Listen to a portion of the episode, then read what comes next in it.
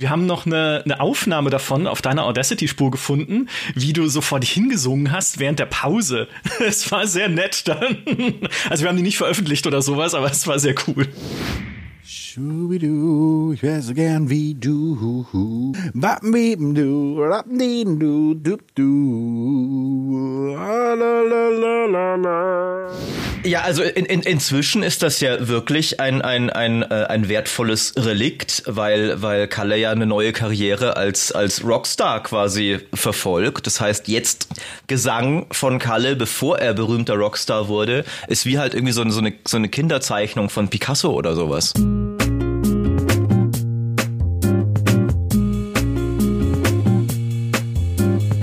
Es gab mal eine Zeit, da habe ich alles von Blizzard unbesehen gekauft. Warcraft, Diablo, Starcraft, das waren Highlights meiner Kindheit und Jugend.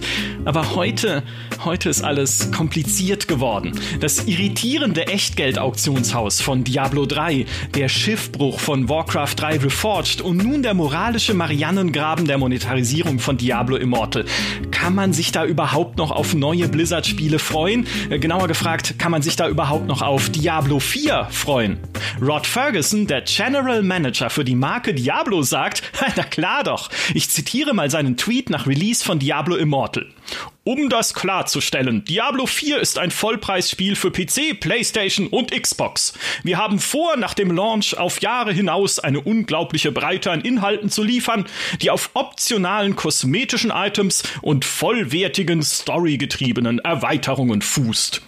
Okay, na gut, aber warte mal, war Rod Ferguson nicht vorher bei Microsoft für Gears of War zuständig, dessen vierter Teil ziemlich unbeliebte Lootboxen einführte und dessen fünfter Teil versprochenermaßen auch nur kosmetische Mikrotransaktionen mitbringen sollte, dann aber doch Erfahrungsboosts verkaufte? Äh, ja, hm. Also kann man sich noch auf Diablo 4 freuen? Darüber wollen wir heute sprechen. Natürlich mit dem Nordmünchner Twitch-Priester der Kirche von Ratma, dem zuliebe Blizzard extra den toten Beschwörer in Diablo 4 zurückgebracht hat. Hallo Maurice. Ich habe Ihnen das damals befohlen auf der BlizzCon und, und Sie haben es getan. Das ist meine Macht. Fürchtet mich wenigstens eine Sache, die sie machen. Wenigstens eine. Einen Pluspunkt haben sie schon mal. Unseren Gast kennt ihr ebenfalls von YouTube und Twitch, wo er singt, spielt und an seltsamen Simulatoren verzweifelt. Außerdem liebt er Diablo und hat dringenden Redebedarf beim Thema Immortal. Herzlich willkommen, Kalle Koschinski. Moin. Ja, ja. Hi. ich, ich, ich, ich, ich würde auch direkt mal, ich finde, es ist eine schöne emotionale Einleitung, vielleicht für diesen Podcast. Die, die zwei Diablo Immortal Phasen des Kalle Koschinski. Ähm, sie sind auf Twitter drei Tage auseinander und du armer Mensch warst zu der Zeit recht krank und lagst im Bett und hast vielleicht auch im, im Fieberwahn oder so gedacht, so, so ein, ein gutes Mobile-Spiel, das du im Bett zocken kannst, wäre gerade das Richtige. Und am 2. Juni hast du den Tweet abgesetzt, ich werde im Bett so die Scheiße aus Diablo Immortal rauszocken, Digga. Und dann am 5. Juni, drei Tage später, Diablo Immortal ist das schlechteste Game der Reihe und zieht das Franchise wie befürchtet einfach weiter runter. Und dann, was mich sehr gefreut hat, wann neuer Podcast at Maurice Weber? Und hier sind wir. Kalle, nimm uns kurz nochmal mit auf deine emotionale Reise zu Diablo Immortal, weil ich glaube, es ging vielen so. Bevor wir das machen, gibt es nun aber noch typisch perfekter Cliffhanger, ein kurzes Wort vom Sponsor dieser Folge. Diese Folge wird euch präsentiert von Manscaped, den Experten für männliche Körperpflege, für die ihr jetzt im Sommer noch dankbarer sein werdet, denn Sommerzeit bedeutet bekanntlich auch Schwitzzeit, alleine bei Gartenpartys auf diesen pappigen Plastikstühlen, ich sag's euch. Doch dafür hat Manscaped eine Lösung parat, sozusagen die Klimaanlage für eure Hose. Zwei Jahre lang haben sie am Design der bequemsten und zugleich atmungsaktivsten Boxershorts gearbeitet, damit im Sommer eben nicht alles schwitzt und klebt. Nicht nur, wenn ihr sitzt, sondern auch beim Laufen, Rennen oder Schlendern. Der Micromodal-Stoff ist nämlich nicht nur butterweich und atmungsaktiv, er schmiegt sich auch flach an eure Haut an, dadurch schneidet er nicht ein und Reibungsstellen werden bestmöglich vermieden. Formvollendet wird der Komfort durch die innovativ designte Jewel Pouch Vorderseite für optimalen Halt. Die Manscaped Boxer Shorts haben natürlich auch einen Eingriff zum Austreten und es gibt eine ganze Reihe an Designs und Farben in den Größen S bis 3XL. Für die komplette Sommerpflege hat Manscaped außerdem den Lawnmower 4.0 im Angebot, den präzisen Hightech-Trimmer mit Keramikklingen, der dank seiner Skin-Safe-Technologie das Risiko von Schnittenverletzungen oder eingewachsenen Haaren verringert. Außerdem hat er eine Einschaltsperre für Reisen, ist wasserdicht zum Einsatz in Duschen und Seen und sorgt dank seines LED-Spotlights für maximale Präzision. Geht jetzt auf manscape.com und gebt den Code GameStar ein für 20% Rabatt auf alle Produkte und kostenlosen Versand. Den Link findet ihr wie immer in den Show Notes. Ja, nach dieser Rasur äh, antworte ich natürlich gerne auf äh, Maurice Frage. Und zwar, ja, es ist tatsächlich so, oder na, was heißt Frage? Also das Ding ist, ich habe damals bei der Ankündigung sehr gelacht. Also ich habe die BlizzCon live mitverfolgt und äh, vor allem diese diese berühmte Frage, hey, ist das ein verspäteter ähm, April-Scherz, hat mich sehr amüsiert, weil ich auch erst so dachte, ja gut, also hm, es sah auch damals für mich eigentlich nur wie Diablo in ein bisschen schlechter aus, also Diablo 3 ein bisschen schlechter aus oder ein bisschen abgespeckter. Ist auch jetzt so meine Erfahrung so ein bisschen. Äh, natürlich gibt's ein paar Veränderungen, äh, aber ich habe mich trotzdem irgendwie drauf gefreut, weil ich eigentlich so positiv dran gegangen bin und gedacht habe, ey, dann kann ich halt wirklich am Tablet oder am Handy im Bett so ein bisschen zocken. Und ich liebe Diablo, deswegen werde ich definitiv reinschauen. Das habe ich auch die letzten Jahre immer gesagt, wenn ich darauf angesprochen wurde, weil in meinem Stream, gerade jetzt auch als Resurrected rauskam, äh, wurde dann auch immer gefragt, ey, wirst du Immortal auch mal spielen? Oder wie sieht's mit Diablo 4 aus und so? Und habe ich definitiv gesagt, ey, ich werde auf jeden Fall reinschauen und mir das Ganze mal angucken, weil ich einfach so interessiert an diesem Franchise bin. Dann habe ich das gemacht und habe mich auch im Vorfeld echt darauf gefreut, auch noch ein paar Tage davor, obwohl ich schon wusste, es gab die ersten Leaks und ein bisschen ne, Unmut. Ich habe ja auch die Videos gesehen, auch von euch und alles Mögliche und habe Artikel dazu gelesen und dachte mir, ja, das das ist eigentlich schon schwierig so in in der wie mir das jetzt präsentiert wird, aber ich bin trotzdem noch irgendwo zuversichtlich.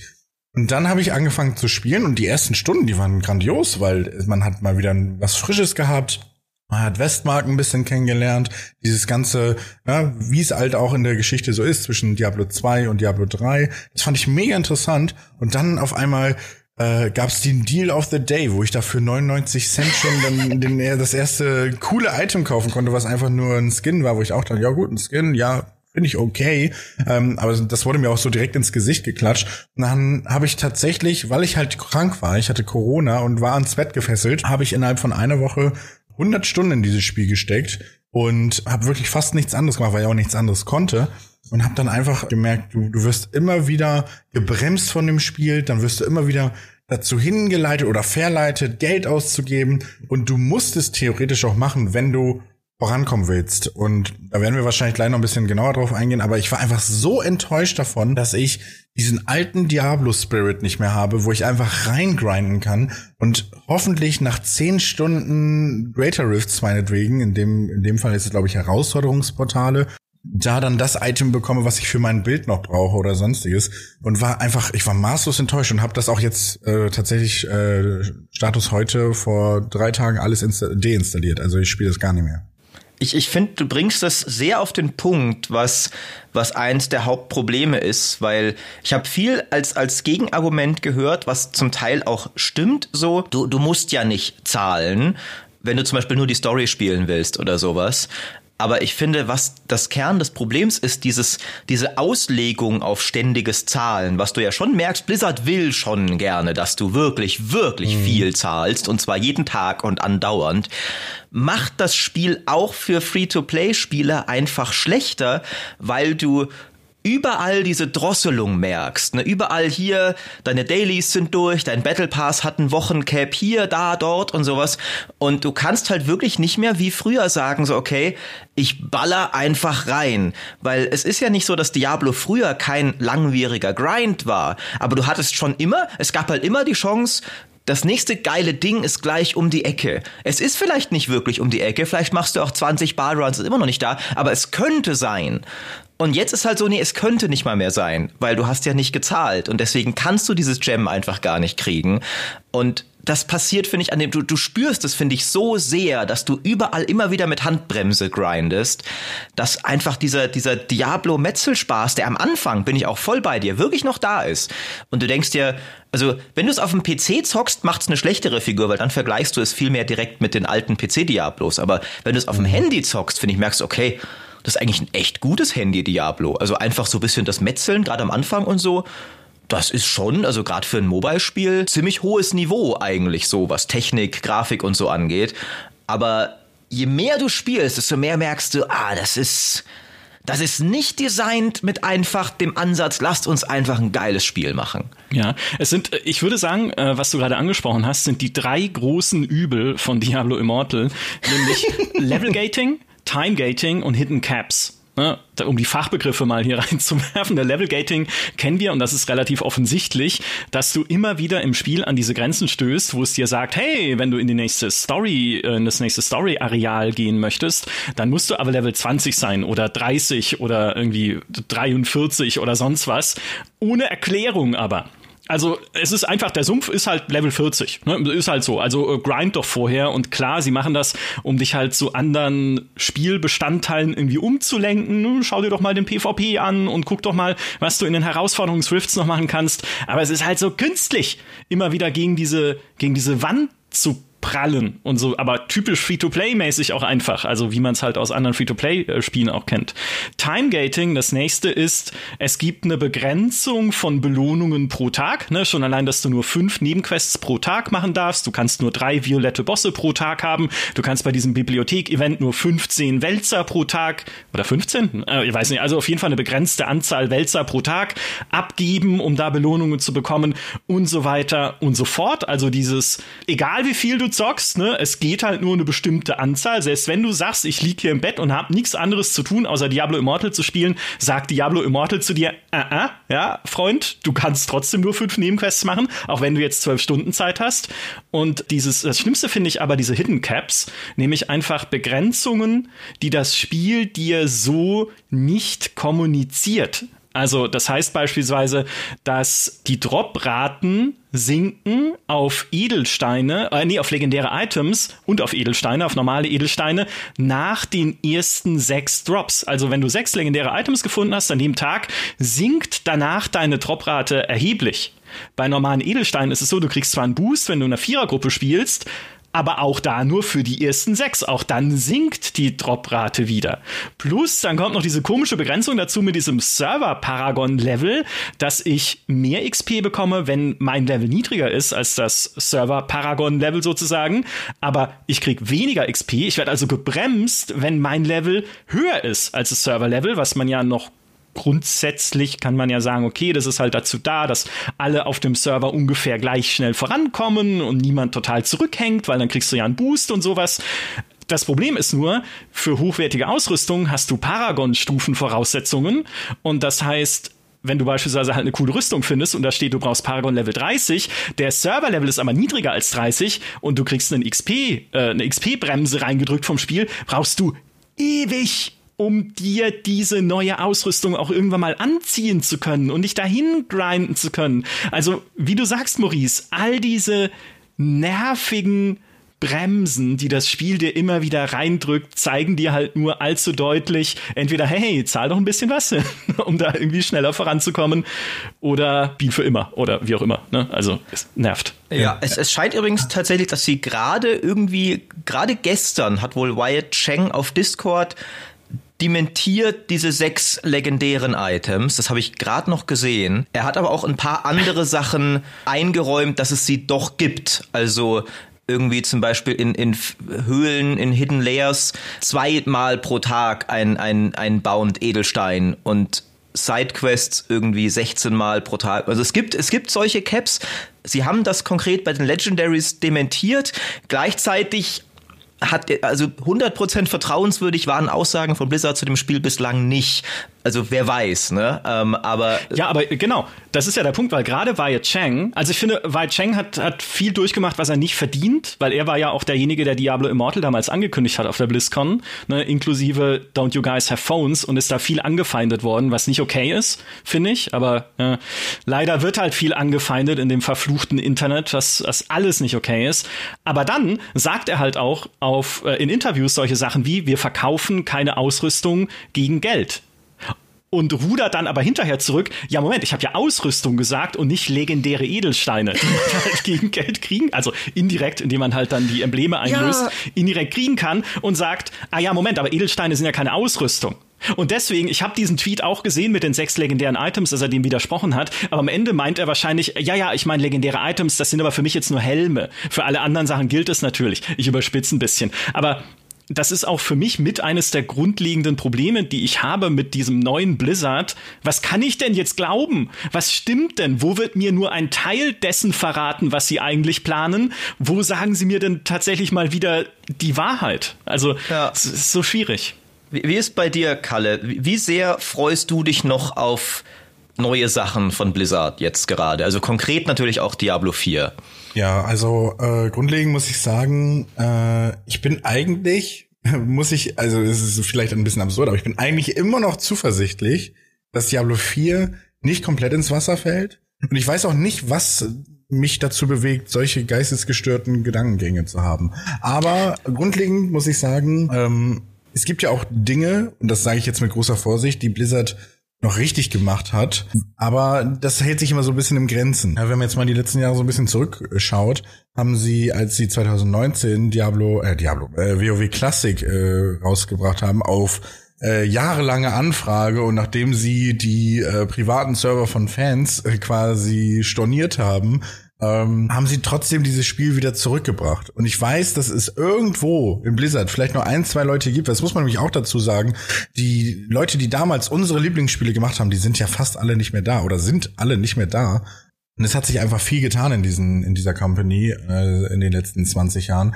Das bedeutet, ich denke, man darf nicht so hart in Erinnerung schwelgen und sagen, ja, ich will das Blizzard von vor 20 Jahren zurück, weil das wird es nicht mehr geben. Die haben laut Metacritic Critic ja das schlechteste Spiel aller Zeiten rausgebracht aber feiern jetzt ihre 24 Millionen US-Dollar äh, Umsatz. Ähm, um nochmal bei der Frage zu bleiben, freue ich mich auf Diablo 4? Ja, ich freue mich auf Diablo 4, aber vor allem wegen des Franchises und weil ich äh, auch dank äh, Maurice unter anderem äh, tolle Insights jetzt über die äh, Infos bekommen habe, die äh, ja jetzt herausgegeben wurden und über die Ankündigung. Ich habe mich da schon wieder ein bisschen gehypt gefühlt.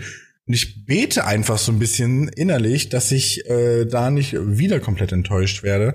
Aber ich habe auch so ein bisschen das Gefühl, dass Blizzard liefern muss äh, jetzt zum aktuellen mhm. Zeitpunkt. Also man spricht ja jetzt bei Immortal im Speziellen immer davon, ja, also das ist ein Mobile Game, das muss man verstehen. Und ich verstehe auch gar nicht genau, warum äh, sich das so eingebürgert hat, dass das normal geworden ist, wenn man ein Mobile Game spielen möchte, dass man dafür Geld in die Hand nimmt. Weil es gibt ja sehr, sehr prominente Beispiele, wo es tatsächlich so ist. Äh, Candy Crush zum Beispiel ist ein Spiel, was ultra viel Geld generiert, ähm, was ja auch von King, ergo äh, Microsoft, ergo Blizzard mittlerweile kommt.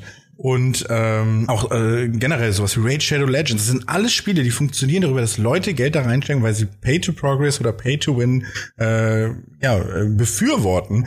Und äh, da erinnere ich mich an einen äh, Tweet von Dalukart, den ich als Kollege sehr schätze und auch als Mensch, der sich aber dafür hingestellt hat und gesagt hat, ja, aber genau für diese Leute ist dieses Spiel gemacht. Und dann sage ich aber, nennt es bitte nicht Diablo. Also dann, also Diablo bedeutet für mich, ich grinde mir den Arsch wund, ich will unbedingt irgendein Item finden, was ich weiterverwerten kann. Sprich, entweder ich kann es einen meiner Charaktere geben, äh, weil es auch äh, ein Diablo-Ding immer schon war, dass man verschiedene Charaktere hat. Bei Immortal wird man ja mehr oder weniger da reingezogen, einen Charakter hochzuleveln. Und bei, ähm, ja, bei den anderen Teilen, Diablo 2 und Diablo 3 und auch Diablo 1, war es ja immer auch interessant, verschiedene Charaktere hochzuspielen. Da, ja, fehlt mir natürlich einfach so ein bisschen das Verständnis für diese Leute, weil ich muss ganz ehrlich sagen, mich interessiert das nicht persönlich, ob jetzt Mobile-Spieler sich für Diablo, für das Franchise interessieren, weil es ist aus meiner Sicht, und das ist natürlich jetzt hart gesprochen, ein PC oder meinetwegen mittlerweile auch Konsolen äh, Genre und das hat einfach verschiedenste Elemente, die dafür wichtig sind. Und ich hoffe einfach, dass, und da sind wir wieder bei Diablo 4, dass, dich, dass sich Diablo 4 da sehr viel dran zurückerinnert. Weil ich möchte handeln können mit anderen SpielerInnen. Ich möchte äh, mit anderen SpielerInnen große Bossfights machen können. Ich möchte in großen Gruppen rumlaufen. Ich möchte äh, meinen Charakter so gestalten können, wie er mir am besten gefällt. Sprich, ich möchte äh, den Talentbaum so gestalten können, dass er irgendwie immer für mich interessant bleibt. Und das sind ja auch Dinge, die bei Diablo 3 wieder komplett rausgenommen wurden. Bei Diablo 3 gab es keinen Handel.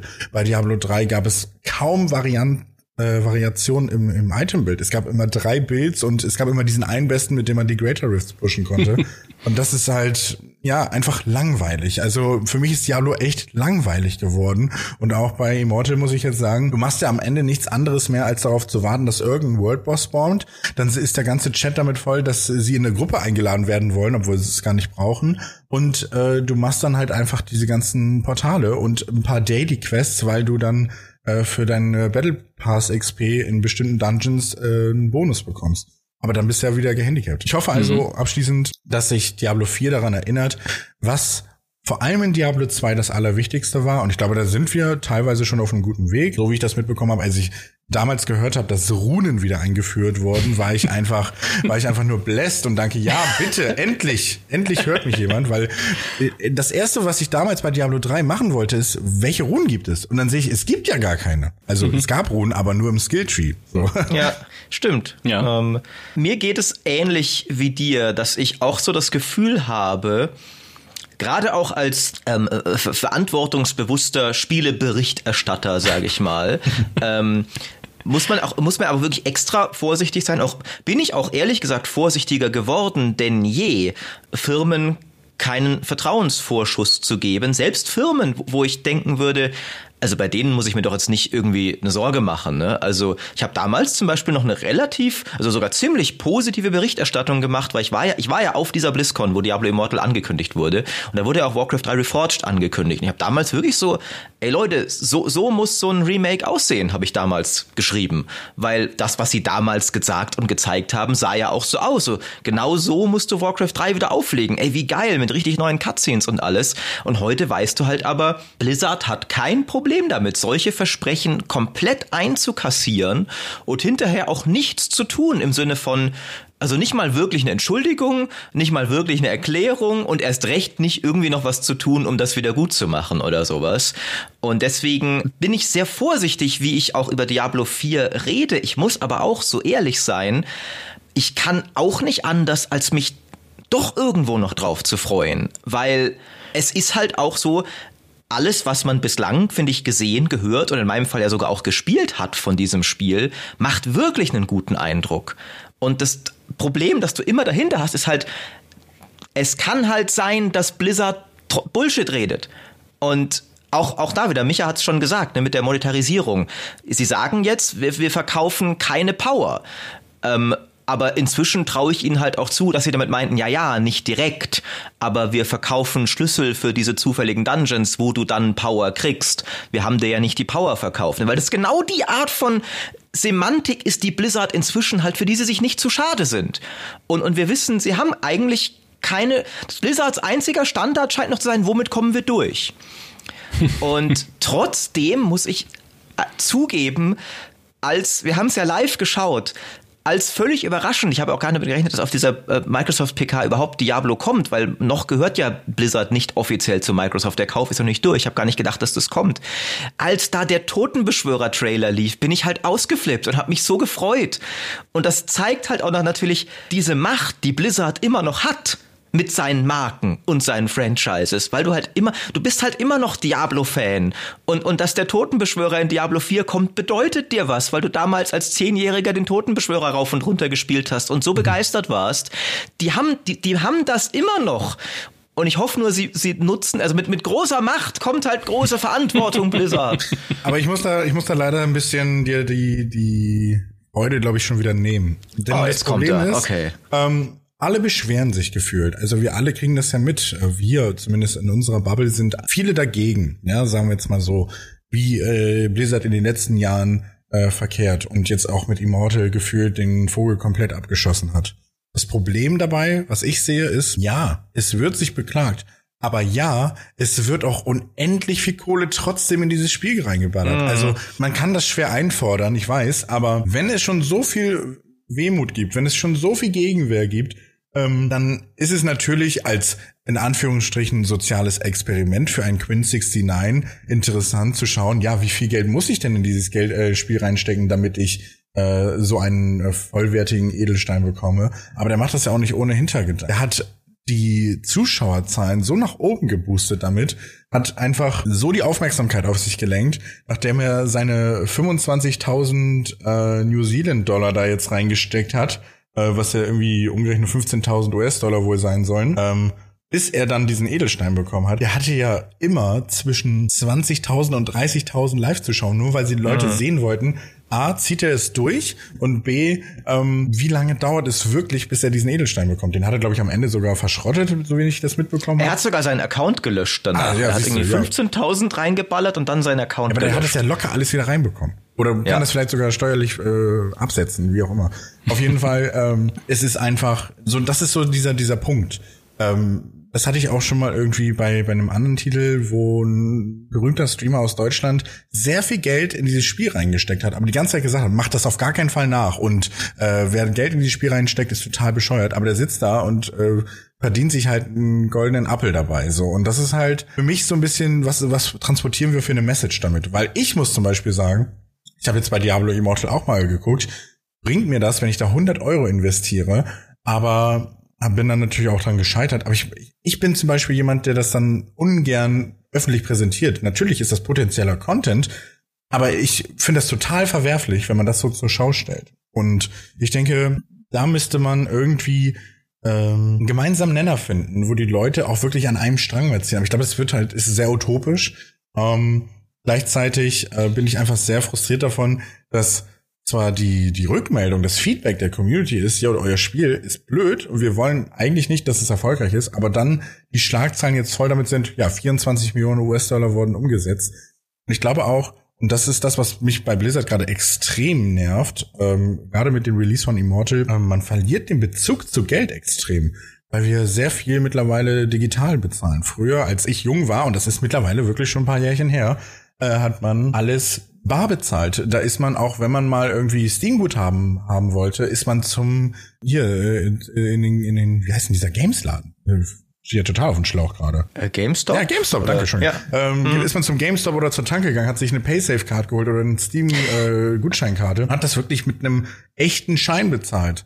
Und jetzt ist es so, man loggt sich bei PayPal ein, man lädt da irgendwelche Konten auf, es ist alles nur digital, man verliert total den Bezug und dann hat man auch ultra schnell sehr viel Geld verloren. Und als jemand, der dann vielleicht in der Ausbildung ist ähm, und die Kohle vielleicht nicht so locker liegen hat, kann man da ganz schnell auch in finanzielle Nöte geraten. Und ich finde das total gefährlich. Und dadurch, dass das dann so öffentlich ja, gefeiert wird, wie viel Geld Leute teilweise in dieses Spiel reinstecken können, auch aufgrund ihrer finanziellen Situation, muss man dazu sagen, ähm, ist das einfach hochgradig verwerflich und ich kann damit ganz schwer umgehen, muss ich sagen. Dass, dass, dass Leute das dann auch positiv vertreten können. Ja, geht mir genauso. Also wir hatten jetzt auch ja im vorletzten Podcast schon äh, ein bisschen reingeschaut, wie diese psychologischen Mechanismen funktionieren in so einem Spiel, was ja Glücksspielmechanismen im Endeffekt sind. Ne? Wir kennen sie auch von Lootboxen, von mhm. der Diskussion dieser Nervenkitzel, was man da zieht, genauso die Kartenpakete in FIFA Ultimate Team, genauso in Overwatch, genauso in allen anderen Spielen, die halt mit so Lootbox-Mechanismen arbeiten.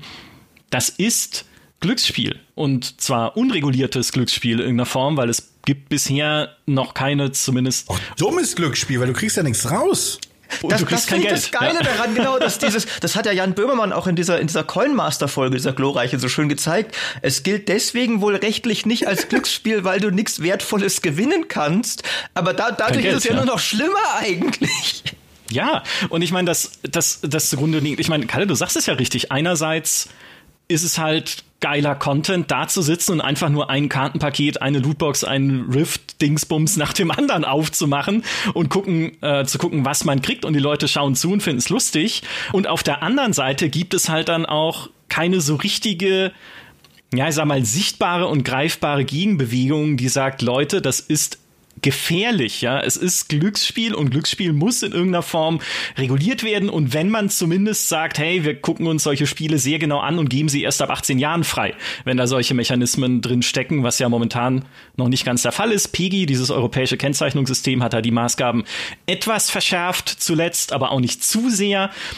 Das einzige Land auf der Welt, wo sehr entschieden dagegen vorgegangen wird oder am entschiedensten, sagen wir es so rum, ist China, wo jetzt auch Diablo Immortal nicht auf den Markt kommt, weil die sehr, also China ist ja sowieso in allen Belangen ein sehr restriktives Regime, aber auch beim Thema Gaming und Suchtgefahr und Glücksspiel sind sie halt in den letzten Jahren sehr, sehr viel strenger geworden. Wir haben die Diskussion alle damals mitgesehen äh, bei Overwatch, wo es zuerst hieß, okay, ihr müsst jetzt Drop-Chancen in realen Zahlen angeben, damit die Leute sehen, wie gering eigentlich die Chance ist, das zu kriegen, was sie wollen, wenn sie so eine Lootbox aufmachen, bis hin zu jetzt, hey, äh, also Diablo Immortal ist zwar von NetEase entwickelt und irgendwie für den chinesischen Markt mit konzipiert, weil der halt so ein starker Mobile-Markt ist, aber wir wollen nicht, dass es hier rauskommt, weil wir halt auch da die Gefahren sehen. Und ja, das, das Witzige ist, man, man, äh, das muss ich nur mhm. kurz, weil ich das gerade gestern mir auch angeguckt habe, man weiß gerade nicht genau, warum dieser China-Release ver verzögert wurde und warum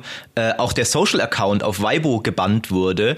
Aber es kursiert ein Screenshot, ich weiß nicht, ob der echt ist, aber er wurde jetzt schon von vielen Leuten ähm, geteilt, dass ein Mitarbeiter mit diesem Account aus Amerika wohl, aus irgendeinem Grund, ähm, einen Post gemacht hat, warum tritt der Bär noch nicht zurück? Womit gemeint ist Xi Jinping, der gern mit Winnie Pooh verglichen wird von, von Kritikern, warum er noch nicht zurückgetreten sei. Also es geht auch das Gerücht, dass das Spiel deswegen gerade Probleme hat, weil irgendein einzelner Mitarbeiter den chinesischen Präsidenten kritisiert hat über den offiziellen Social Account. Ja, und das ist doch genau das Ding. Ja. Ich will doch China nicht auf meiner Seite haben. Also in so einer Diskussion, weil natürlich kann ich sagen, hey, die gehen gegen Glücksspiel vor, aber genauso gehen sie halt gegen Redefreiheit und sonst was alles vor in ihrem Land. Ja, und dann, das ist kein guter Verbündeter, sage ich jetzt mal, wenn man bei uns eine Debatte führt über Glücksspielmechanismen.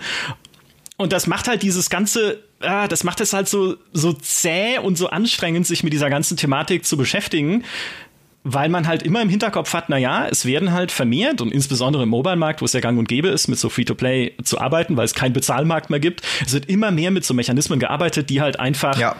meine Verwundbarkeiten als menschliches Wesen äh, ausnutzen. Ja, also bewusst.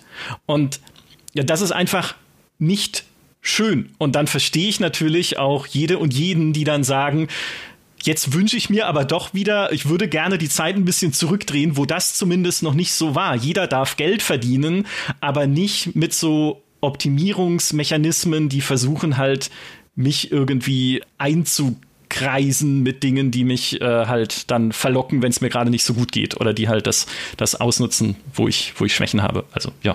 Äh, ich, ich wollte natürlich auch nochmal auf ein, zwei Sachen eingehen, die du gesagt hast. Ähm, das, das erste ist, also mit, mit diesem eben, man verliert diesen Bezug zu Geld und was Micha auch meinte, Suchtmechanismen obendrauf ich finde auch so ein wenig, und das ist jetzt so sehr, klingt jetzt wahrscheinlich auch irgendwie sehr utopisch linksgrün versifft möglicherweise, aber ich muss zugeben, ich finde, es, es wird allein schon unethisch auf eine gewisse Form einfach, welche Preise Firmen auch teilweise festlegen für dieses digitale Nichts, das sie dir verkaufen. Also das halt, das ist ja alles bei Blizzard durchgerechnet. Hat ja jemand ausgerechnet, so, wie hoch sollte die Chance sein für ein 250 ähm, Legendary Crest, dass du da den Edelstein bekommst? Und wie viel sollte ein Skin kosten? 10 Euro? 15? Nee, mach mal 25. Ähm, wie viel sollte der eine Edelstein zum Upgraden kosten? Ähm, dieses eine Paket da. 10, 15? Nee, ich glaube 100, 160 oder so wäre geil. Ähm, das, das sind ja Güter ohne, ohne Wert, die und, und, und man kann das über vieles Digitale sagen, aber ich finde, es, es ist da schon so ein bisschen einfach so, ich weiß nicht, wenn, wenn einfach jemand sagt, so ja, wie, wie viel sollte es wert sein, dass ich dir einfach nichts gebe? Und dann sagst du halt einfach eine beliebig hohe Zahl, weil du kannst. Ähm, und, und, ich finde schon, dass das in sich schon, selbst ohne die Suchtmechanismen, irgendwo verwerflich ist. Also auch wenn ich mich da jetzt wahrscheinlich so, manche da, ah, du alberner Idealist, so, ne, ist doch Kapitalismus und so. Aber ich finde schon so, Leute, come on, warum, warum lassen wir das also wir lassen es ihnen ja nicht durchgehen, wir kritisieren es, aber genug Leute kaufen auch immer noch. Ähm, und eine andere Sache, die ich fand, und ich, ähm, ich verstehe da 100% deinen Punkt, Kalle, und ich sehe ihn auch so mit was, was Quinn macht, ne, dass, da gucken Glücksspielsüchtige wahrscheinlich auch zu, die dann denken, ey, ich, das sieht eigentlich doch spaßig aus, da so rein zu cashen. Ähm, ich finde, einen Wert für den Diskurs hatte sein absurdes Experiment aber schon. Und zwar ist es ein sehr konkretes Beispiel, das andere Leute jetzt zitieren können, das viel greifbarer ist, als Leuten vorzurechnen, guck mal, du hast diese 0,045% Chance und dann ist wahrscheinlich so und so viel und so. Und das wirkt alles mega abstrakt. Und wenn irgendein Journalist das berichtet, geht es bei vielen Leuten zum einen Ohr raus, zum anderen, äh, anderen wieder raus. Ähm, aber, aber jetzt können wir wirklich konkret sagen, guckt mal, ein, einer, der sich auch leisten kann, hat wirklich aktiv aufgezeigt, wie bescheuert es ist und du brauchst wirklich so viel Geld. Guckt mal, wie bescheuert. Ähm, aus der Perspektive hatte es, finde ich, sogar einen gewissen Wert, auch wenn ich natürlich zustimme. Es war bei ihm natürlich auch sicher auch zynisch kalkuliert ein wenig im Sinne von, es ist Content, der mir Zuschauer bringt und der sich selbst finanziert wahrscheinlich. Ähm, aber ich finde, es hatte diesen einen Wert zumindest auch, dass es uns ein greifbares Beispiel gegeben hat, wie schlimm es wirklich ist. Definitiv. Also da, da, da pflichte ich dir auf jeden Fall bei, denn ähm, ich finde es auch gut, dass das mal jemand aufzeigt in dem Sinne. Also ähm, ich denke, dass Quinn da einfach smart reagiert hat in dem Fall und äh, er so der größere war, der dann auch sich da mal hingestellt hat. Also ich verfolge ja sehr viele Content Creator, die äh, Diablo-Content machen. Zum Beispiel bin ich ein riesen Riker-Fan auch, ähm, mhm. der ja viele Guides macht und auch mal sehr viele News äh, rund um Blizzard äh, liefert. Ähm, aber äh, ja, ich äh, kann es niemandem empfehlen, Geld in zumindest in dieses Spiel zu stecken. Ähm, ja. Denn das, das lohnt sich einfach wirklich gar nicht. Aber ähm, ich glaube, was, was auch so ein, so ein Punkt ist, und das kam jetzt so für mich auch jetzt hier nochmal eben so ein bisschen durch, ich glaube, wir alten Männer oder wir alten Leute, alte GamerInnen, sagen wir es lieber mal so, ähm, wir äh, saßen damals vor mhm. unserer Playstation oder meinetwegen auch nur vor dem PC und haben Sachen gespielt, die One-Take-Umsätze äh, waren. Also damit meine ich, man hat sich ein Age of Empires gekauft, man hat sich ein äh, Diablo 2 gekauft und dann hatte man das und dann konnte man das spielen. Dann begann das Zeitalter der DLCs, wo man dann ein Add-on kaufen kann. Ich meine, früher hießen es Add-ons, jetzt sind es DLCs, ähm, wo man dann dem Hauptspiel nochmal ein Zusatzmaterial dazu holen konnte. Und das war dann meistens hoffentlich nur die Hälfte des Preises oder für ein 20 oder so konnte man noch was dazu holen. Man spricht ja mal von diesen sogenannten Vollpreistiteln. Und ich glaube, dass wir uns mit unserer alten Denkweise davon einfach abschieden müssen. Ich glaube, das in der Form existiert einfach nicht mehr. Es gibt nicht mehr diesen klassischen Vollpreistitel, wo du 60 Euro bezahlst und dann das Spiel bekommst, was du auch erwartest, weil du auch in anderen Titeln immer wieder dazu verleitet wirst, doch noch diesen einen Skin für 10 Euro zu holen, doch noch irgendwie eine Zusatzmap freizuschalten, irgendwelchen, irgendwelchen bezahlbaren Content zu kaufen, der äh, dann den maximalen Spielspaß verspricht. Ähm, und das finde ich äh, zwar nicht gut, aber ich glaube, das ist einfach normal geworden. Also wenn man jetzt einfach mal auf äh, andere äh, Spiele schaut, wie zum Beispiel die Far Cry-Reihe, die immer einen Season Pass mit rausbringen, die immer zig Add-ons dazu liefert, die einfach nur kosmetisch, äh, kosmetisch sind oder irgendwelche Special-Waffen oder irgendwelche Zusatzmissionen. Es ist tatsächlich normal geworden, dass SpielerInnen nicht nur 60 bis 70 Euro mittlerweile für einen Vollpreistitel ausgeben, sondern ja, äh, immer wieder dazu verleitet werden, noch mehr Geld in die Hand zu nehmen. Ich glaube, der Durchschnittspreis, ist jetzt eine Vermutung, müsste schon über 100 Euro liegen, die eine Person für ein Spiel ausgibt, äh, die es länger als 10 Stunden spielt. Es gibt natürlich auch Gegenbeispiele, aber die, die sind sehr rar geworden. Also ein sehr gutes Beispiel aus meiner Sicht dafür ist zum Beispiel Elden Ring, was äh, ein tolles Spiel ist, was ein volles volles, mhm. vollwertiges Spiel ist, was einfach sehr viel mit sich bringt. Und da habe ich so das Gefühl, ich zahle jetzt einmal für und da wird es vielleicht auch ein Add-on für geben, da wird es auch ein DLC für geben, aber man bekommt irgendwie viel mehr für sein Geld und man bekommt irgendwie so diese eigene Welt, in der man da reingeworfen wird. Und ich denke aber bei gerade AAA-Titeln oder was, was einem dann auch, äh, was so Franchises jetzt mittlerweile sind, müssen wir uns davon verabschieden, dass wir äh, ja in, in dieser Welt von vor 20 Jahren leben. Und speziell bei Blizzard äh, man sieht es ja auch weiterhin bei ja. WoW oder äh, ne, bei diesen ganzen bei diesen ganzen Sachen, die sie dort in ihrem Shop anbieten, es wird auch nicht mehr besser. Und ich denke, Blizzard mhm. sitzt gerade in ihren Büros und sagt so, ja, alle hassen uns, aber wir sind reich. Und, ja, ja. ja. Das ist, äh, was du ansprichst, äh, würde ich total sekundieren, gerade wenn es halt um diese AAA-Industrie geht. Also ich würde immer sagen, ne, du findest viel wundervolles Kleines, was noch nicht so sehr monetarisiert ist. Keine Ahnung, wie viele Stunden ich irgendwie in Dead Cells verbracht habe oder in Hades oder sowas. Ne? Also ja. du findest schon noch viele Spiele, die dir das geben können. Aber diese AAA-Industrie basiert einfach aufgrund ihres Erfolgs, so der Fluch des Erfolgs könnte man sagen, immer mehr auf dieser Wachstumslogik. Die Grenzen des Erfolgs verschieben sich ja immer mehr nach oben, je erfolgreicher du eh schon bist. Und Blizzard ist einfach zu erfolgreich geworden. Und was da, also was mich hat damals aufhorchen lassen, war, als in verschiedenen, also haben sie selber so nicht gesagt, eins zu eins in der Öffentlichkeit, aber es drang so aus verschiedenen Quellen nach außen, Diablo 3 war für Blizzard nach der internen Bewertung kein Erfolg. Wo du denkst so, hä?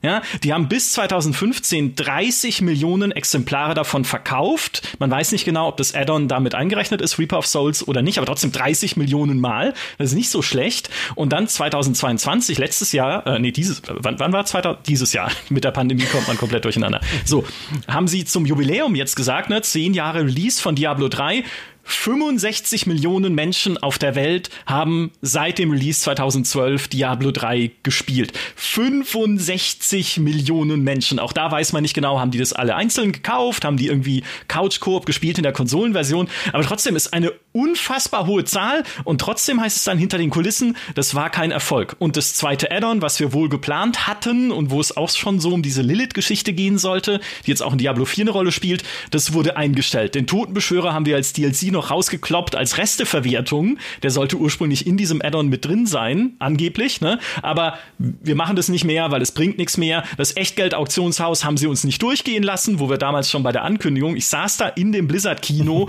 wo sie alles von Diablo 3 gezeigt haben. Wir so, ah, oh, cool, Diablo 3, das wird bestimmt gut. Und dann so am Ende, aber da gibt's noch was, was wir euch zeigen müssen. Hier ist das Echtgeld-Auktionshaus. Und wir so, was? Wieso? Warum braucht ihr das? Aber scheinbar ist es halt wirklich selbst für ein Spiel wie Diablo 3 notwendig, zumindest in den Augen von Blizzard, irgendwie diese fortlaufende Monetarisierung zu erzeugen. Ne, dass du halt nach dem Release, nach dem eigentlichen Verkauf immer noch weiter Geld verdienen kannst. Und genau das ist der Kern jetzt auch bei ihrer Kommunikation über Diablo 4 weil auch das, was ich vorhin zitiert habe im Einstieg von Rod Ferguson, dieses, hey, wir wollen auf Jahre hinaus eine große Breite von Inhalten liefern. Ne? Also euch soll nicht langweilig werden. Wir wollen das System immer weiter am Laufen halten und immer wieder neue Sachen auch einbauen. Und dafür brauchen wir halt kosmetische Mikrotransaktionen und immerhin ne, storygetriebene Erweiterungen. Äh, ich bin gespannt, wie die dann aussehen. Ich hoffe ja, es sind wirklich coole Add-ons mit coolen Geschichten, weil das ist ja auch das, was ich von Diablo möchte. Aber wir brauchen halt irgendeine Art von Perspektive, wie wir das weiter monetarisieren können. Sonst ist selbst eine große Serie wie Diablo 4, sonst ist selbst ein großes Spiel, wie es Diablo 3 war, für uns kein Erfolg mehr. Ja, und wir, wir können alle nicht in die Bücher schauen und können alle nicht nachschauen, natürlich auch, was die Entwicklung von Diablo 3 gekostet hat, weil auch das gehört ja zur Wahrheit. Die haben zwölf Jahre daran gearbeitet, also ist ja erst zwölf Jahre nach Diablo 2 rausgekommen, auch in unterschiedlichen Iterationen schon entwickelt worden, die dann irgendwie äh, wieder verworfen wurden. Also ja, sowas ist natürlich teuer und die Leute da wollen auch ihre Miete zahlen. Aber es, es stimmt zumindest nachdenklich insgesamt, wo diese Industrie hingeht und äh, was überhaupt noch geht im Bereich AAA, wo ja dann auch ja. Ne, solche Sachen passieren, wie das Square Enix, Tomb Raider und Deus Ex an Embracer verkauft, weil sie sagen, das bringt nichts mehr. Stattdessen wollen wir, wir halt Richtung Crypto Gaming gehen. Genau, ja. play, play to earn. Das ist doch, ja. da freut ihr euch doch alle. Und ja, natürlich verstehen wir die Sorgen der Leute, die nur wegen Spaß spielen wollen, wo sich hier, wo sich mir die Nackenhaare aufstellen. Ja, was heißt denn hier die Leute, die nur für Spaß, natürlich spielt, also Leute, Square Enix, bitte. Aber das sind halt so diese, äh, diese Auswirkung oder dass sich Andrew Wilson, der Chef von EA, hinsteht und äh, hinstellt und sagt, ja, meine Firma ist ein Übernahmekandidat. Ne? Also hier bei EA, ich meine, wir, wir scheffeln zwar Kohle mit FIFA beziehungsweise EA Sports FC, wie es jetzt heißt, ne? Also, ne? mit diesem Fußballding und mit Madden und sowas, aber wir können allein nicht mehr bestehen. Wir müssen entweder übernommen werden oder wir müssen uns mit irgendjemand anderem verschmelzen, fusionieren, weil EA ist, ist zu klein geworden in dieser Welt. Hat alles Gründe, hat alles Dinge, die man halt äh, nachgucken kann, auch was die Zukunft angeht. Wenn man Richtung Streaming geht, ne, da sind halt einfach große Konzerne wie, weiß ich nicht, ein Amazon oder ein Microsoft oder so natürlich besser aufgestellt. Trotzdem, trotzdem, ja, es führt es, halt es zu ist, diesem Monetarisierungsdruck. Es ist aber, es macht mich so traurig, weil, weil Kalle hat ja auch sehr korrekt gesagt, wir alten Gamerinnen, ne? Ähm, und ich fühle mich da manchmal so und wie so, wie so, weil, weil es ist ja einerseits ist mir das ja alles bewusst so. Also äh, man, man kriegt ja auch manchmal so, wenn man sowas kritisiert, so ja, du bist ja offenbar völlig weltfremd, hast du nicht mitgekriegt, dass Mobile-Spiele erfolgreich sind. Doch, weiß ich natürlich alles. Ne? Wir alle drei wissen genau, warum Blizzard es macht und dass es funktioniert und alles. Es macht mich aber irgendwie traurig, dass es funktioniert. Und, und ich bin auch wirklich niemand, also ich will niemandem vorschreiben, womit er Spaß zu haben hat, ne? Und wo, wo, wofür er sein Geld auszugeben hat und so. Das steht mir nicht zu, das ist je, jedem sein eigenes Recht und so. Trotzdem denke ich so ein bisschen, Leute, aber Warum ballert ihr denn 10.000 Euro in ein so ein Spiel? Das machen ja nicht nur Streamer, die da Content draus machen. Das wird sich ja nicht allein rentieren. Das machen ja auch Privatleute. Also es funktioniert ja deswegen, weil halt es genug Leute gibt, die, die jetzt auch bei Diablo Immortal sagen, 20.000 Dollar hau ich gern in dieses Spiel. Ähm, und, und dann kann man es fast schon irgendwie so, also mal abgesehen, also ich, wie gesagt, ich finde es auch, wie, wie Kalle sagt, auf, auf einigen Dimensionen unethisch, wie dieses Spiel designt ist. Ähm, aber andererseits so, äh, wenn wenn's halt, wenn das halt die Welt ist, in der wir leben irgendwo, ne? Also irgendwo ist ja dann auch, es macht mich so traurig, dass das der Weg zum Erfolg ist und dass nicht die Gamerschaft geschlossen sagt, ey, das ist doch scheiße. Da, dafür will ich doch kein Geld ausgeben, weil mit dem Klischee muss man auch mal aufräumen. Es ist natürlich sehr stark für den asiatischen Markt ausgelegt, 100 Prozent, aber das ist nicht nur der asiatische Markt. Ja. In Deutschland ist seit Monaten, wenn nicht seit Jahren, glaube ich, die, die, finan die finanziell erfolgreichste Gaming-App Deutschlands ist immer noch Coinmaster, was Jan Böhmermann vor zwei, drei Jahren in der Luft zerrissen hat, ist immer noch Coinmaster. Ähm, Diablo Immortal, ich habe auch mal geschaut, es gibt ja nur, das sind, glaube ich, alles verschiedenste Schätzungen, aber durchaus Datenseiten, auf die sich auch Branchenprofis verlassen von Google und so. Bei Data AI zum Beispiel habe ich mal geguckt. In den meisten, auch westlichen Märkten war Diablo Immortal immer irgendwo zwischen Top 5 und Top 25 der meist runtergeladenen und finanziell umsatzstärksten Apps im Gaming seit Release. Ähm, also auch in Deutschland ballern Leute richtig viel Geld in dieses Ding. Und ich finde es nur so schade, weil ich irgendwie so denke, es, es kann ja auch anders gehen. Es ist ja nicht so, dass ich sage, Firmen dürfen kein Geld verdienen. Ich habe selbst wahrscheinlich mehr Skins gekauft in League of Legends, als ich sollte und auch mehr Kartenpakete in Magic Arena, als ich sollte, weil ich bei den Spielen aber nicht das Gefühl hatte, so, die wollen wirklich alles Geld, ich baller es wirklich in ein schwarzes Loch, mein Geld, und kriege nichts zurück, weil der einzige Zweck des Geldausgebens ist, mehr Geld auszugeben. Und dann alle drei Monate, zum Beispiel bei Magic Arena, alle drei Monate das 50 Euro Vorbesteller Boosterpaket zu kaufen. Es ist ja nicht so, als weil es ist ja auch so, du kriegst ja bei diesen Spielen dann durchaus eben auch halt regelmäßigen Content. Also, weil das ist ja auch anders als früher, ne? Das halt über Jahre hinaus bei Diablo 3 zum Beispiel. Ich hätte da gern jedes Jahr neuen Content gekauft, ja. wenn das bedeutet hätte, ich krieg auch jede, jedes Jahr geilen neuen Content. Ich finde es schade, dass dieses Spiel nur diese recht zahnlosen Seasons hat, wo nicht viel passiert, versus Path of Exile zum Beispiel, wo die Seasons immer richtig viel machen. Es ist ja nicht so, dass ich nicht bereit bin, Geld auszugeben. Ich finde es nur so schade, dass wirklich der beste Weg zum Erfolg im Gaming ist wirklich, so viel Geld zu verlangen für so wenig Gegenwert wie möglich. Und dass die Welt so funktioniert, dass das der Weg zum Erfolg ist, das macht mich so traurig und wütend. Warum ist das so? ich bin da, ich bin da voll bei dir. Grundlegend ist es aber auch so, ähm, meinetwegen können Sie, ähm, und das, das sage ich wirklich aus vollem Ernst heraus, Meinetwegen können die so viele Skins und so viele Flügel und irgendwelche Banner für den Rücken und weiß der Geier in Diablo 4 reinhauen. Das ist mir völlig egal. Die sollen da alles machen. Ich finde das meiste, was man äh, jetzt an Cosmetics for free oder durch, durch irgendwelche Season-Belohnungen äh, bekommen hat bei Diablo 3, das meiste finde ich ultra hässlich. Also ich ganz persönlich. ja. Ähm, aber die können das meinetwegen, können die ja den Shop zukleistern damit. Das ist mir völlig egal, weil es wird Leute geben, die das alles kaufen und dann bin ich zufrieden, wenn ich aber dafür alleine Sorge trage, äh, wie ich mein Equipment bekomme, beziehungsweise wie ich an, an, an mein Level komme, ohne dass ich das, also dass ich dafür Geld ausgeben kann.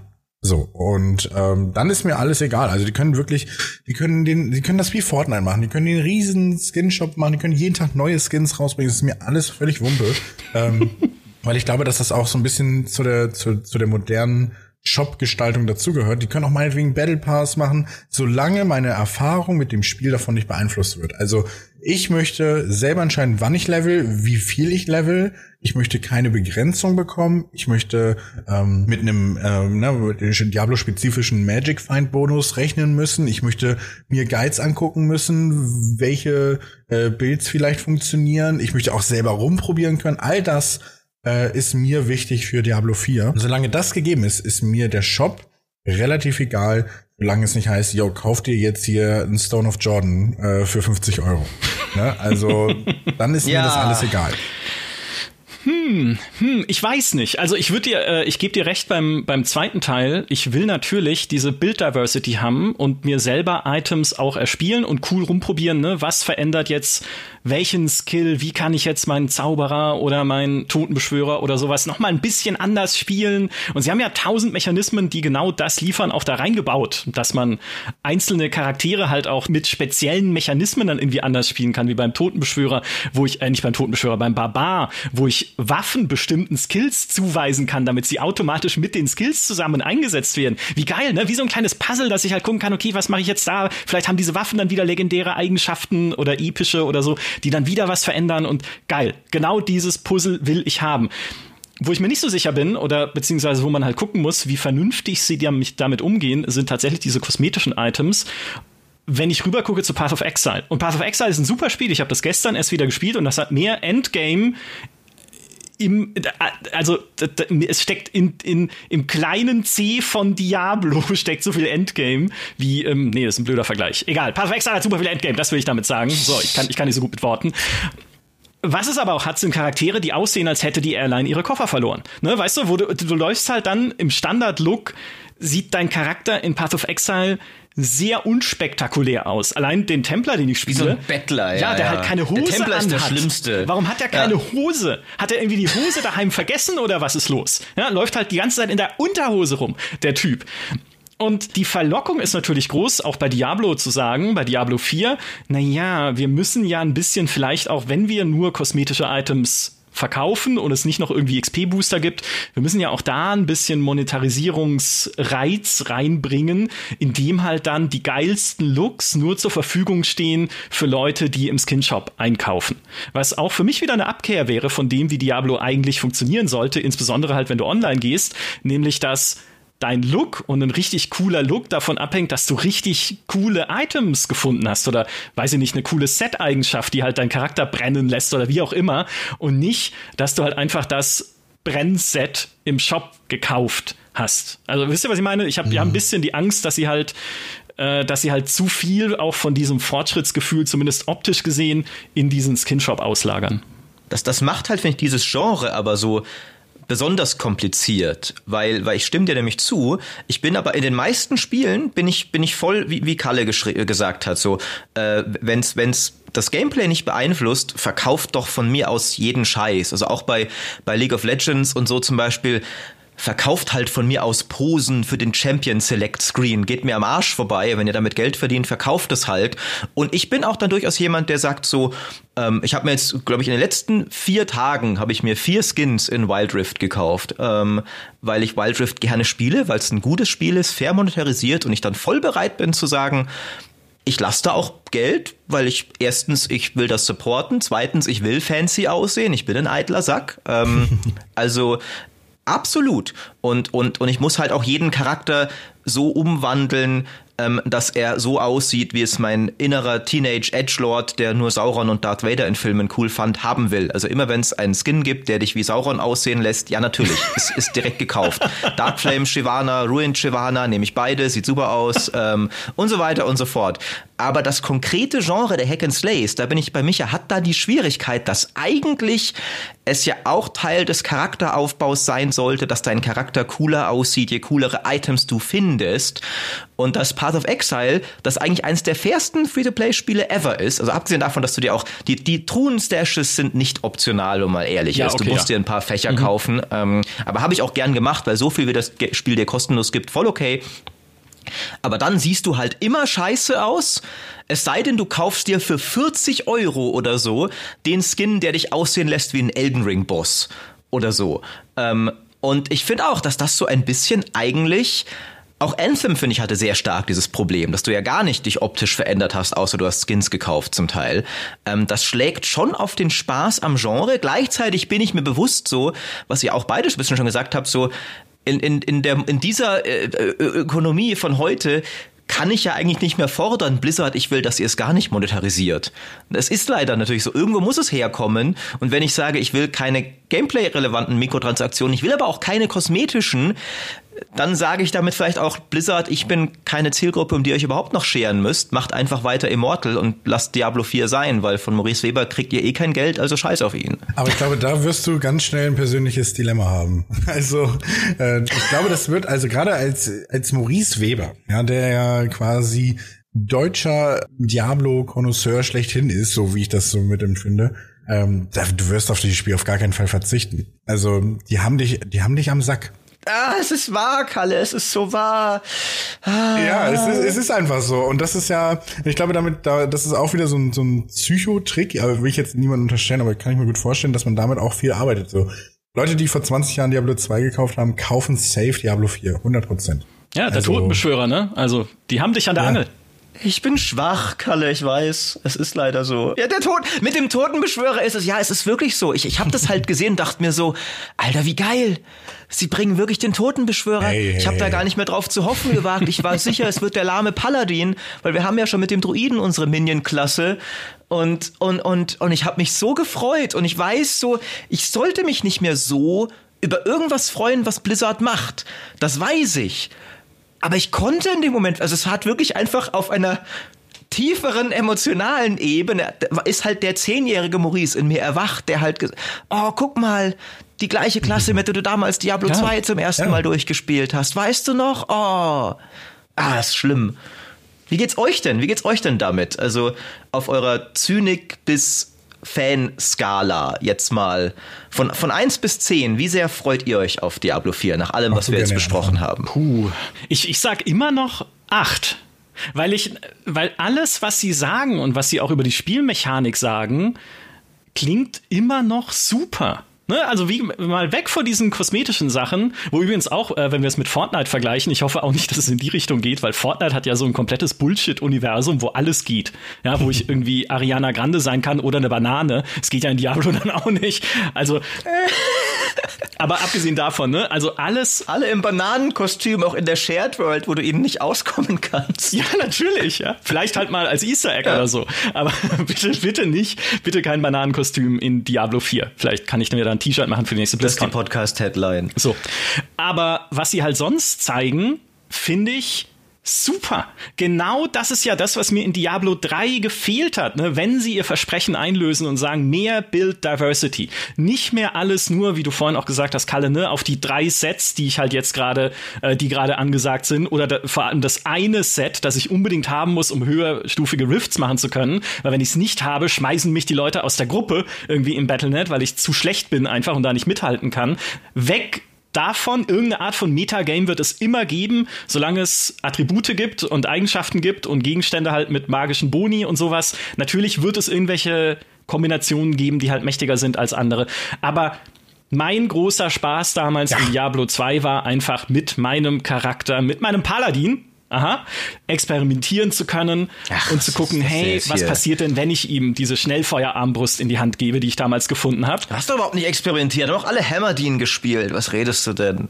Nee, habe ich eben nicht. Nein, das habe ich nicht. Ich ausnahmsweise, ich habe einen Eifer-Paladin gespielt, was super scheiße ist gegen die kleinen Viecher im Dschungel, die ich halt einfach wegmessern, wenn du mit Eifer gelockt bist und nicht weglaufen kannst, ah. wenn du fleckst egal, ne? Also solche, aber das, das solche Sachen will ja. ich doch rausfinden können. Und in die Richtung scheinen sie ja zu gehen, auch bei deinem Totenbeschwörer, beispielsweise mit diesem Buch der Toten, dass du ja deine Skelettkrieger, Magier und dein Golem noch weiter das irgendwie anpassen so cool, kannst ja. mit Spezialisierungen. Und du kannst ja auch sagen, ich verzichte auf eine Art der Beschwörung. Also ich will zum Beispiel keine Skelettkrieger haben. Dann kriegst du halt einen dauerhaften Bonus auf was anderes, auf Knochenmagie oder. Ja, aber wer das macht, hat allen Selbstrespekt verloren, sagen wir mal ehrlich. Also, also. Hallo, Knochenmagie, was? Der Knochengeist. Ist doch super. Nee, aber, aber welcher Totenbeschwörer freiwillig auf auch nur einen Schergen ah, verzichtet? Brauchst du nicht. Ähm, also wer auch nur freiwillig sagt, einen einzigen Handlanger weniger als ich haben könnte, der hat nicht verstanden, was die Essenz des Totenbeschwörers ist und, und der ist eigentlich auch ein, einfach ein, ein, schlechterer Mensch, um das mal so, also, ne, also. Kadaver-Explosion äh, regiert alles. So. Ja, kann man ja auch machen, aber halt mit vielen Minions obendrauf. Okay, gut, vielleicht können wir uns darauf einigen. Ähm, äh, was, und was ich insgesamt jetzt an dem Diablo 3, äh, 4 Trailer, den sie beim Microsoft Showcase auch gezeigt haben, am besten fand, und da gibt es unterschiedliche Meinungen zu, glaube ich, aber am besten fand, waren diese, diese drei Sekunden, wo man das Paragon-Brett sieht. Also wo du diese, diese, einfach nur einen Bildschirm siehst mit ganz vielen kleinen Items. Und es ist ja wohl so, dass du halt ab Stufe 50 diese Paragon-Mechanik freischaltest, dass du dieses Brett bekommst und dann entlang bei Paragon-Level-Aufstiegen diese Items dich über dieses Brett sozusagen bewegst, also eins nach dem anderen, dann machst du so deinen eigenen Weg darüber und schaltest halt Boni frei. Du kannst irgendwie noch Juwelen in dieses Brett sockeln, um umliegende Kacheln zu stärken. Du kannst ein zweites Brett an die Seite dranflanschen mit weiteren Boni, wenn du das erste halt abgeschlossen hast in dessen Zentrum dann auch eine neue legendäre Fähigkeit ist, die dich wieder super viel stärker macht, wie beim Barbaren irgendwie 30% mehr Schaden, wenn du über 50% Wut hast und sowas. Oh, wie geil ist das? Ja, also einfach immer weiter Progression, auch bisschen gucken zu können natürlich, wie spezialisiere ich mich, gehe ich halt mehr auf Schaden, gehe ich mehr auf äh, äh, Leben, gehe ich mehr auf irgendwie Leben entziehen vielleicht dann mit dem Totenbeschwörer oder sowas. Also habe ich total Bock drauf. Die Talentbäume kommen zurück, auch ein gutes Zeichen. Die haben wir ja in Diablo 3 schmerzlich vermisst. Auch wenn sie, und das fand ich komisch, in dem Trailer gesagt haben, dass man den Playstyle jederzeit ändern kann. Und ich denke, mm, das heißt, ich kann immer resetten? Also kann ich denn meinen Talentbaum dann einfach wieder umkippen und sagen, baue ich neu? Weiß man nicht, ne? Aber zumindest das war die. Doch, kannst du. Ja, nee, kannst du. Okay, ja, gut. Also, ja, also geht, dann ist es halt zumindest nicht ganz so fix, aber gut, ist egal. Ich kann meinen Charakter customizen, ne, anpassen. Und noch die Runenkalle, die gibt's auch noch. Zwar keine Runenwörter mehr für Items, ne, sondern dieses komische, diese komische Mechanik, die würde ich gerne mal noch mal im Detail sehen, wo man irgendwie so eine Runenkette festlegt, also irgendwie eine Auslöserune, die beispielsweise ist immer dann, wenn ich einen Heiltrank ich trinke, das voll geil. wird dann der Effekt der Hauptrune ja. ausgelöst. Also immer dann, wenn ich einen Heiltrank trinke, bin ich 30 Sekunden unverwundbar. Geil. Ja, will, natürlich will ich das machen. Ja, na klar. Also auch das klingt einfach cool und, und nach Sachen, wo ich experimentieren kann. Und das sind doch die Sachen, die mich langfristig an einem Diablo reizen sollen. Und sie, ich hoffe, sie gehen in die Richtung. Deswegen 8 von 10. Sorry, dass ich so lange rede, Karl, du bist, du bist sofort immer dran. weiter einfach hier, um dieser noch kurz, Schwätzer. Um noch kurz die minus zwei Punkte Ja. zu erklären. Ähm, das ist alles, dieser Podcast wird unendlich, unendlich. Ja? Äh, die, die minus zwei Punkte sozusagen sind alle, alle Sorgen aus Immortal und zwar nicht mal mit der Monetarisierung, mit kosmetischen Items habe ich jetzt, während ich geredet habe, meinen Frieden gemacht. es gibt halt in Immortal auch so Sachen, die auf dieser Shared World beruhen, die ja Diablo 4 auch hat. Du bist ja mit anderen da unterwegs, wie das andere Leute, die in deinen Story-Sequenzen rumlaufen. Ne, Sie haben zwar schon gesagt, Story-Abschnitte sind Instanzen, aber wer weiß denn in der offenen Welt, dann komme ich irgendwo hin und da liegt eine Frau unter einem Planwagen und ist eingeklemmt und ich muss sie vor Monstern beschützen, äh, beschützen bei so einem World-Event und drumherum stehen halt äh, fünf Barbaren und reden über ihre Mutter oder so. Also halt albern, macht die Welt unglaubwürdig. Dann solche Sachen wie das Monster zu schnell respawnen. Ist auch blöd, ne? Ich laufe drei Meter weiter auf dem Friedhof, einmal um den Grabstein rum, stehen wieder 80 Skelette da, die ich halt wegräumen kann. Komisch. Ich finde irgendwie einen geheimen Raum in Diablo Immortal, entdecke ihn, indem ich halt irgendwie einen Schrank wegklicke. Da steht schon jemand drin. Ne, ein anderer Mensch. Und ich denke, hey, warum ist das ein Ja. geheimer Raum? Da steht schon jemand drin. Ne? Und was mich vor allem halt bei so einer Shared World oder insbesondere bei so einem MMO-System einfach besorgt ist, ein Großteil der Welt von Diablo Immortal wird sehr schnell sehr belanglos. Deswegen haben sie ja auch diese Autonavigation drin, dass du irgendwann nur noch auf dieses Navigate klicken kannst und du läufst einfach zum Ziel und völlig egal, wie viele Monster auf dem Weg sind. Ja, so wie die Schniepelgnome damals in Sacred, grad wurscht, was da alles rumkriecht. Ich will nur zu meinem Kopfgeld das Kopfgeld abjagen, weil ich äh, ab, abgrasen, weil ich darf ja nur acht, 24, ich weiß nicht, aber nur eine bestimmte, da wieder, ne, Cap, Timegating, darf nur eine bestimmte Anzahl Kopfgelder pro Tag machen. Also laufe ich dann immer nur gezielt dahin, um sie abzugrasen und was sonst in dieser Welt passiert, ist mir vollkommen Schnuppe. Und das soll auch nicht sein in der Open World. In der Open World will ich doch entdecken können. Sie sagen zwar im Trailer, ne, man kann erkunden und es erwarten euch viele spannende Dinge und Überraschungen vielleicht sogar, aber es wird wahrscheinlich kein Elden Ring. Ne, es wird wahrscheinlich kein Spiel, wo ich irgendwie jede Ecke der Welt noch irgendwie angucken kann und dann ist da wieder ein versteckter Dungeon und da ein Rätsel. Das ist Diablo einfach nicht. Aber, aber das in mir obsiegt das Gute und jetzt bin ich endlich fertig. Acht von zehn. Entschuldigung, Kalle. du, ich finde das, ich finde das großartig, dass du da auch äh, so emotional äh, drüber sprechen kannst. Also ähm, ich muss aber noch auf eine Sache eingehen, die äh, vorhin angesprochen wurde, beziehungsweise wo ihr dann noch mal so ein bisschen äh, auch ähm, auf das Shop-System eingegangen seid. Da muss ich eine Sache noch kurz nachwerfen und zwar ich fand es immer sehr äh, cool, wenn ich äh, in Diablo 2 mit meinem Paladin yeah. ähm, ähm, zwei von denen endlich meine Enigma hatte oder endlich mein mein Shaco auf dem Kopf hatte oder äh, ein schönes äh, Monarch in der Hand. Also mhm. die der Progress ist für mich auch dann satisfying, wenn ich weiß, ich habe äh, Item XY gerade an meinem Charakter dran und man sieht es auch. Also jemand kommt in mein Spiel und sieht, boah, du hast dieses Item, ist ja mega krass. So, ne? Mhm. Also das finde ich, das finde ich auch sehr wichtig, was natürlich dann wieder gegen Cosmetics ein bisschen spricht, aber wir werden da halt nicht drum rumkommen. Also wir werden nicht drum ja. rumkommen. Was, was ich mir vielleicht wünschen würde, ist äh, eine Option, sowas auszustellen, aber ich glaube, das weiß ich gar nicht. Ich weiß nicht, ob das das in Path, Path of Exile überhaupt gibt. Ähm, aber da kannst du auch ganze Sets kaufen, was jetzt in Immortal ja auch mhm. geht. Ähm, ja, wird, wird sich dann zeigen. Aber ich bin auch mehr so der ähm, Vanilla-Typ, der dann mit den Original-Skins äh, spielen wird. Es sei denn, es kommt mal irgendwann so wirklich was super passendes raus. Aber ich glaube nicht, dass ich da ein Arsenal von zehn verschiedenen äh, Outfits haben werde. Das kann ich mir schwer vorstellen. Ja, ich meine, man muss eine Sache der Fairness halber tatsächlich sagen, um eine einzige Lanze für Diablo Immortal zu brechen, tatsächlich sehen da auch die Standard-Outfits cool ja, aus. Ja, stimmt. Ähm, witzigerweise. Ja. Also da, mein, mein Totenbeschwörer auf, auf Max-Level, der ein paar Legendaries hat und sowas, der sieht badass aus, im, ist sogar schön modelliert. Die Modelle sehen ja ziemlich cool aus in dem, ne? Besser als in Diablo 3. Ähm, und du musst dir tatsächlich nicht diese Skins kaufen, um cool auszusehen. Da ist es sogar in Anführungszeichen Anführungszeichen besser als Path of Exile, weil du siehst nicht wie eine wandelnde Müllhalde aus, es sei denn, du gibst Geld aus. Das ist die eine Sache, wo ich tatsächlich positiv überrascht war, dass wirklich es viele Rüstungsskins und Legendary Skins und auch Grafikeffekte und so gab, die wirklich einfach deinen Charakter hat, einfach nur durchs Spiel. Ja. Und du kannst, äh, also was ich, äh, weil äh, du hast vorhin schon gesagt, ne, als Spiel ist es ja auch durchaus spaßig.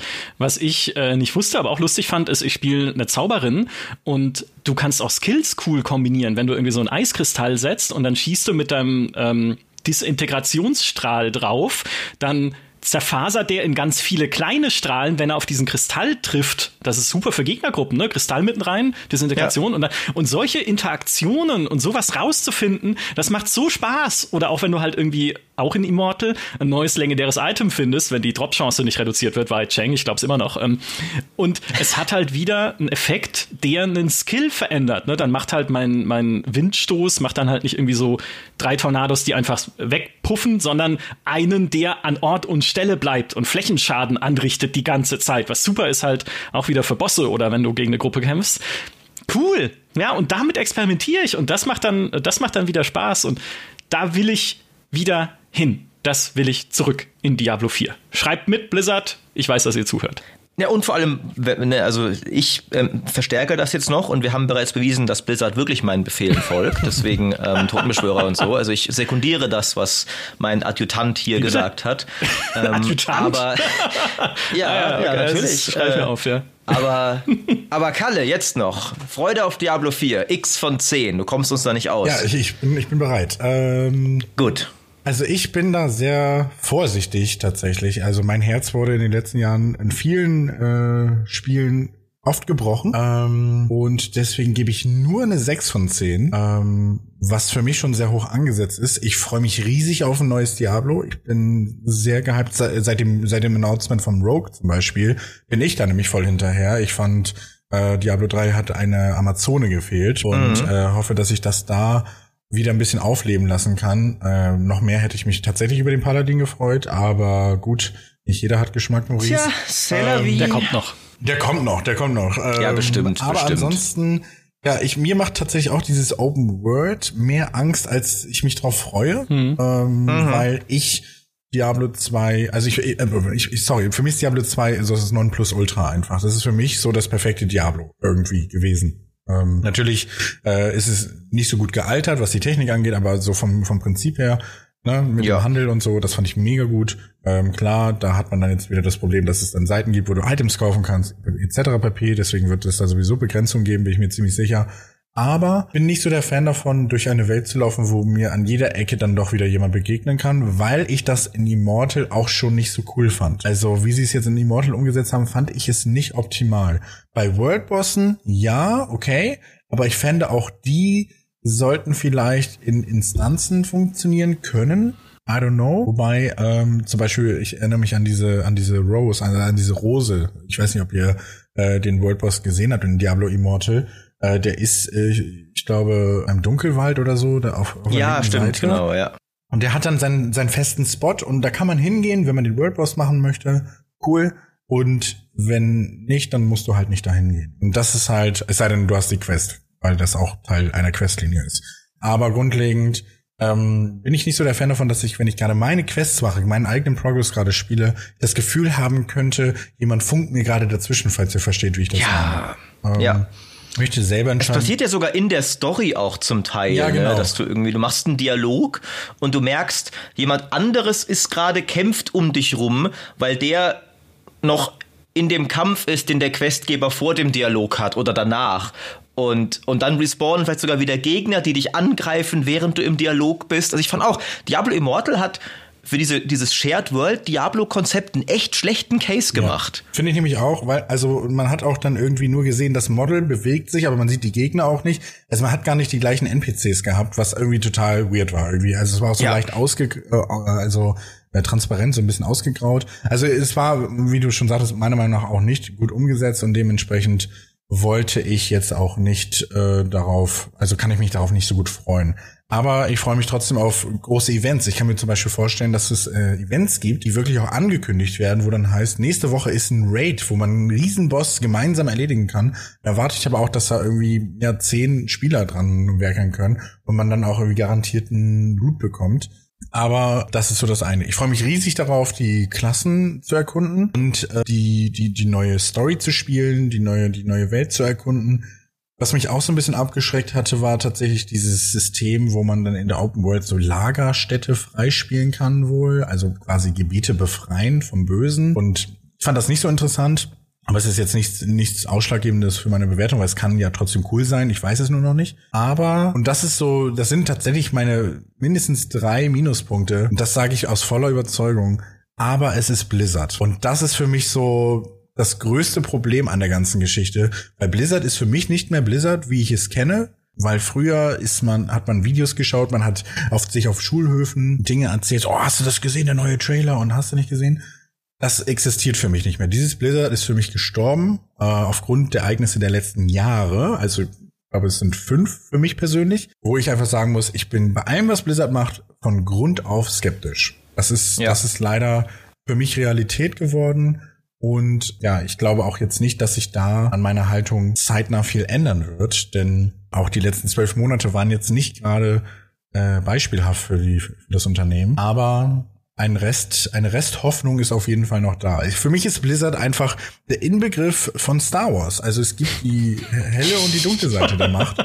Und man muss sie wieder ins Gleichgewicht bringen. Es ist wichtig, ja. dass es äh, diesen einen Jedi gibt, der alles wieder ähm, ja ins Gleichgewicht bringt. Und Diablo 4 könnte Anakin Skywalker sein. Er muss nur aufpassen, dass er nicht zu Darth Vader wird.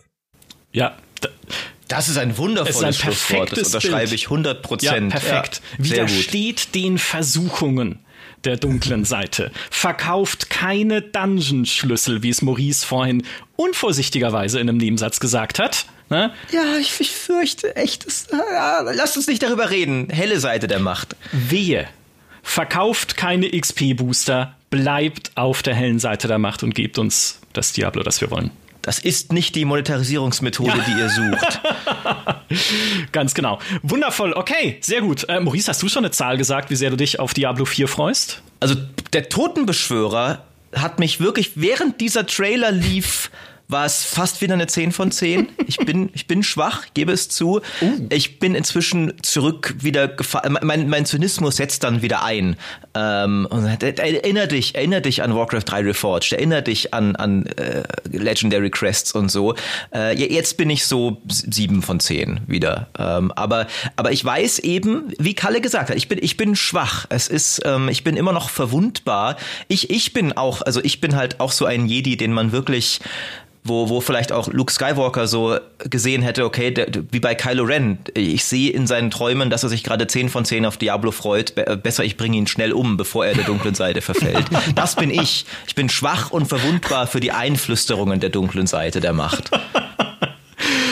Wundervoll. Wir werden sehen, was es ist. Ne? Ähm, es geht ja das Gerücht, dass man es vielleicht sogar schon dieses Jahr wird irgendwie spielen können, in der Alpha oder Beta zumindest. Also ne, wahrscheinlich closed, aber zumindest wir können da mal reingucken, wie es als Spiel ist. Da werden sie natürlich wieder den alten Trick ziehen, dass der Shop da noch nicht geöffnet ist. wie bei oh, oh, Diablo oh, Immortal auch schon. Aber egal, also ja, es, die Zeit wird es zeigen, ob Blizzard den Versuchungen widersteht. Kalle Maurice, Supergeiler Talk. Vielen Dank, dass ihr zu Gast wart hier im Podcast. Äh, ihr da draußen schreibt uns gerne so viel wie möglich in die Kommentare, wie die Sache für euch aussieht. Ne? Freut ihr euch drauf? Was hat euch bisher gefallen von Diablo 4? Wo sind eure Sorgen? Was ähm, was befürchtet ihr im allerschlimmsten Fall für dieses Spiel? Das würde mich nämlich tatsächlich interessieren, äh, auch jetzt, wie sich halt dieser Eindruck vielleicht nochmal verändert hat durch die Sachen, die Diablo Immortal so macht. In diesem Sinne. Und schreibt eure X von 10. Oh ja, schreibt eure X von 10. Die rechnen wir dann zusammen. Und im nächsten Diablo-Podcast, weil es wird garantiert, ne, spätestens dann, wenn wir spielen können, wird es nochmal einen Podcast geben. Da wird abgerechnet. Ja. ja. Und äh, dann werden wir die ultimative Wahrheit hier festhalten, wie schlimm Blizzard geworden ist. Danke, Maurice. Danke, Kalle. Danke an alle, die uns auch diesmal wieder zugehört haben. Macht's gut und bis zum nächsten Mal. Ciao. Tschüss. Adios. Und, und folgt alle Kalle und mir auf Twitch. Und abonniert GameStar Plus. Und hinterlasst Spotify-Bewertungen und, und sonst all dies. Smash that Like-Button und so.